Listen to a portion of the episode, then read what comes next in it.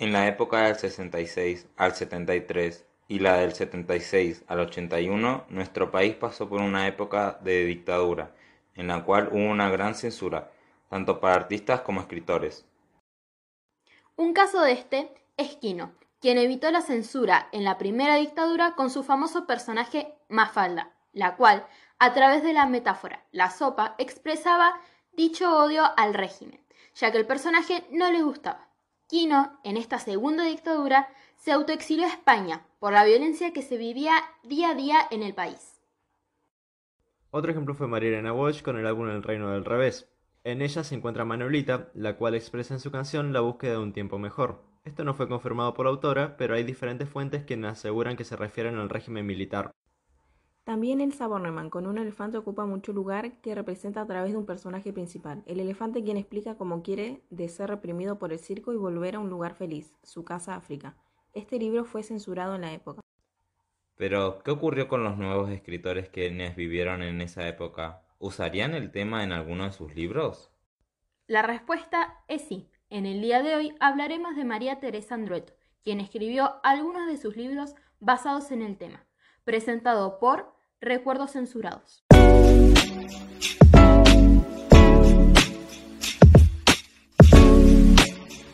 María Teresa Andrueto nació en Arroyo Cabral, provincia de Córdoba, Argentina. El 2026 de enero de 1954, hija de inmigrantes italianos. Pasó su infancia en la localidad de Olivia, Córdoba. Es la primera escritora argentina y en lengua española en ganar un premio Hans Christian Andersen en 2012. Se licenció en Letras Modernas en la Universidad Nacional de Córdoba, Buenos Aires, en 1975 y ganadora de numerosos premios. En una entrevista en el Ministerio de Cultura, ella contó un poco de su vida durante esta etapa en el país donde ella aún no era escritora, y cómo se comunicaba con su familia, ya que ella decidió autoexiliarse al interior. A la hora de hablar de su trabajo, podemos decir que en la mayoría de sus obras ella utiliza su vida como una especie de fuente de información. Esto no lo decimos nosotros, sino la misma María Teresa Andrueto. Mi obra, en realidad, parece más autobiográfica de lo que es y creo que tiene que ver con el modo de trabajo, porque considero que es casi imposible que no entre en una ficción, pero a la vez, cuando uno intenta escribir lo biográfico, es difícil escapar a la ficción y ser puramente fiel a lo biográfico. Yo no considero que haya una transposición. Creo en la escritura. Y cuando digo escritura, digo que creo en el trabajo de cocción de la escritura hace con la vida. Para mí la ficción es el paso de lo crudo a lo cocido, como hizo la humanidad en la cuestión antropológica. Hay elementos que utilizo que quizás han estado en mi vida, pero no fueron puestos ahí para captar mi propia vida, sino al servicio de lo funcional. A lo largo de su carrera realizó múltiples obras literarias, tales así como El árbol de lilas de 2006, La niña, el corazón y la casa de 2011, entre otros. Algunos de sus libros ganadores fueron Huellas en la arena, ganadora de los mejores libros de 1988, El anillo encantado, ganadora de los mejores libros de habla castellana en 1994.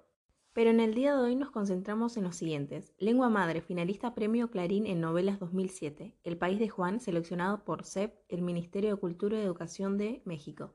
La mujer en cuestión, primer Premio Novela Nacional de las Artes 2002. No mucha gente le gusta esta tranquilidad. ¿En qué se relacionan estos libros y por qué los mencionamos? En primer lugar, estos libros se relacionan en que todos están basados en el contexto de la dictadura a su manera. Lengua Madre es una novela epistolar que habla de madres e hijas, de memoria y de desamparo, de desarraigo de distancias, de regreso y de olvido, de culpas y del perdón, de miedos y reproches y también habla del autoexilio, de cómo se esconde y cómo se altera en la relación con su familia en ese contexto y donde también podemos reflejar una pequeña parte de la vida de la autora.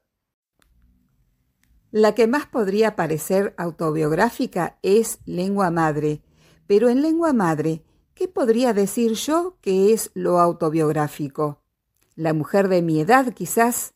Cada una de las tres mujeres de la novela tiene rasgos míos, rasgos que yo puedo percibir en mí.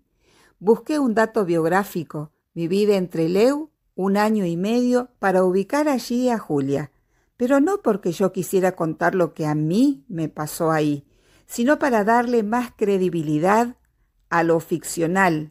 Expresó en una entrevista al Ministerio de Cultura de la Nación. El país de Juan. Los padres de Juan y de Anarina deciden abandonar el campo huyendo de la miseria y emigrar a la ciudad. Ya no venden vacas ni tejen lana. Ahora recogen cartones y periódicos en Villa Cartón.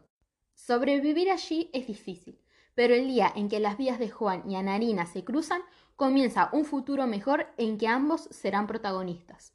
En este libro, María Teresa Andrueto expresa no solo esta época oscura del país, sino que también expresa la historia de los pobres del mundo en diferentes épocas, quienes todos los días luchan, todos los que son y fueron oprimidos y quienes están en busca de un mundo mejor. Expresó en una entrevista al Ministerio de Cultura de la Nación. El país de Juan. Los padres de Juan y de Anarina deciden abandonar el campo huyendo de la miseria y emigrar a la ciudad. Ya no venden vacas ni tejen lana. Ahora recogen cartones y periódicos en Villa Cartón. Sobrevivir allí es difícil, pero el día en que las vías de Juan y Anarina se cruzan, comienza un futuro mejor en que ambos serán protagonistas. En este libro, María Teresa Andrueto expresa no solo esta época oscura del país, sino que también expresa la historia de los pobres del mundo en diferentes épocas, quienes todos los días luchan, todos los que son y fueron oprimidos y quienes están en busca de un mundo mejor. Escribí El País de Juan durante el desolador verano del 2001-2002, momento en que nuestro país se estaba derrumbando en una crisis institucional, social y económica sin precedentes. También yo estaba mudándome para entonces a esta casa donde ahora vivo, que si bien no es el campo, es más rural que donde vivía antes.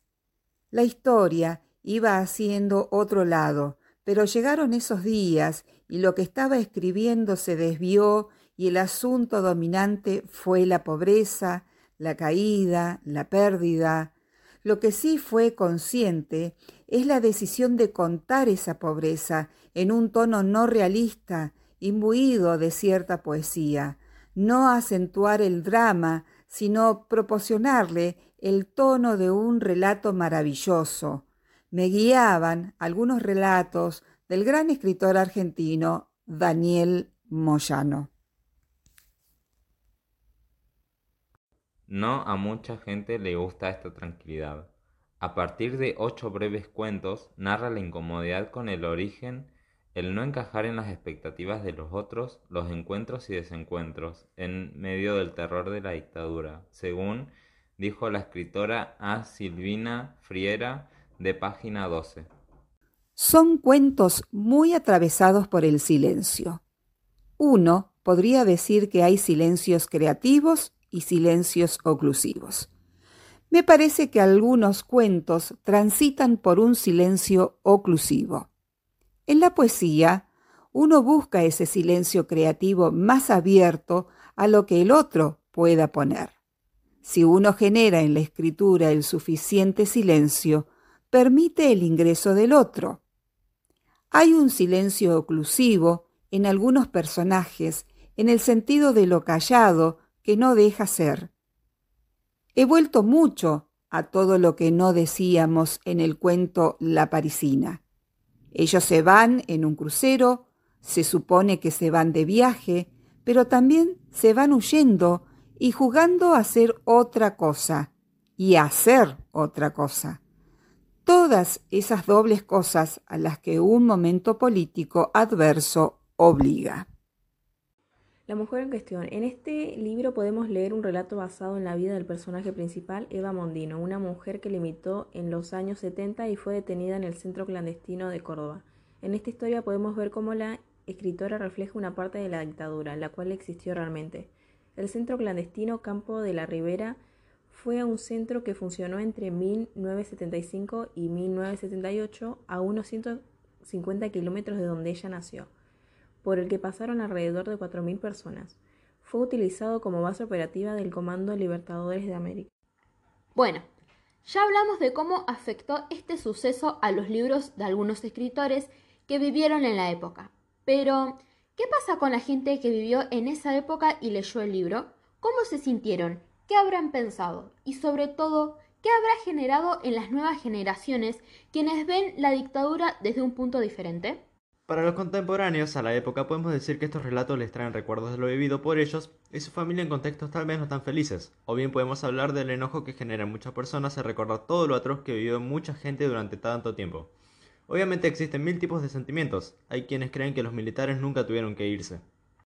Por otra parte, tenemos a las nuevas generaciones, de los 90 en adelante. Estas generaciones no entienden al 100% esta situación ni tienen un propio punto de vista ya que muchos se basan en el de otras personas de generaciones distintas. Tal vez esto también se deba a que es una situación que está fuera del foco de interés de muchas de las generaciones, o que simplemente no les afecta directamente como a los contemporáneos.